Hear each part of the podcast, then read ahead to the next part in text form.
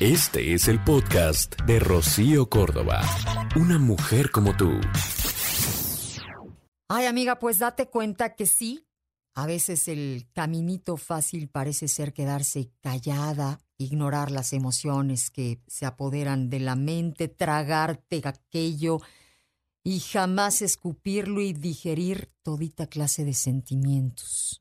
En nuestra sociedad, en el mundo, digamos que hoy en día esas emociones de tristeza, de enojo, de desesperación, de añoranza, las hemos venido etiquetando como negativas o hasta como debilidades y buscamos esconder aquello, eh, vamos reprimiendo eso que pareciera que quiere estallar y lo hacemos muchas veces por evitar un problema, por dejar que las cosas pasen y, y ya no hayan más conflictos.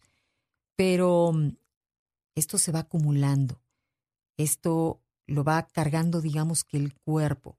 Y el verdadero riesgo ante las emociones está esto de ignorarlas en vez de, digamos que, gestionarlas, encauzarlas, hablarlas.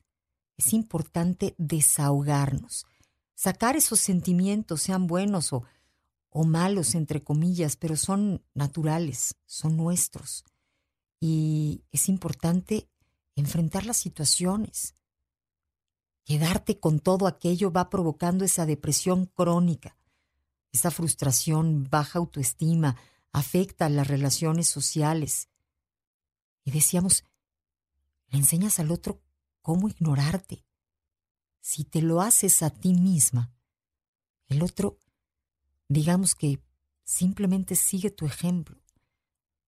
Callando no se resuelve ningún problema.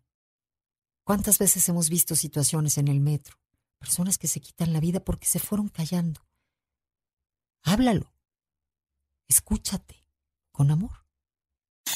El podcast de Rocío Córdoba. Una mujer como tú en iHeartRadio. iHeartRadio.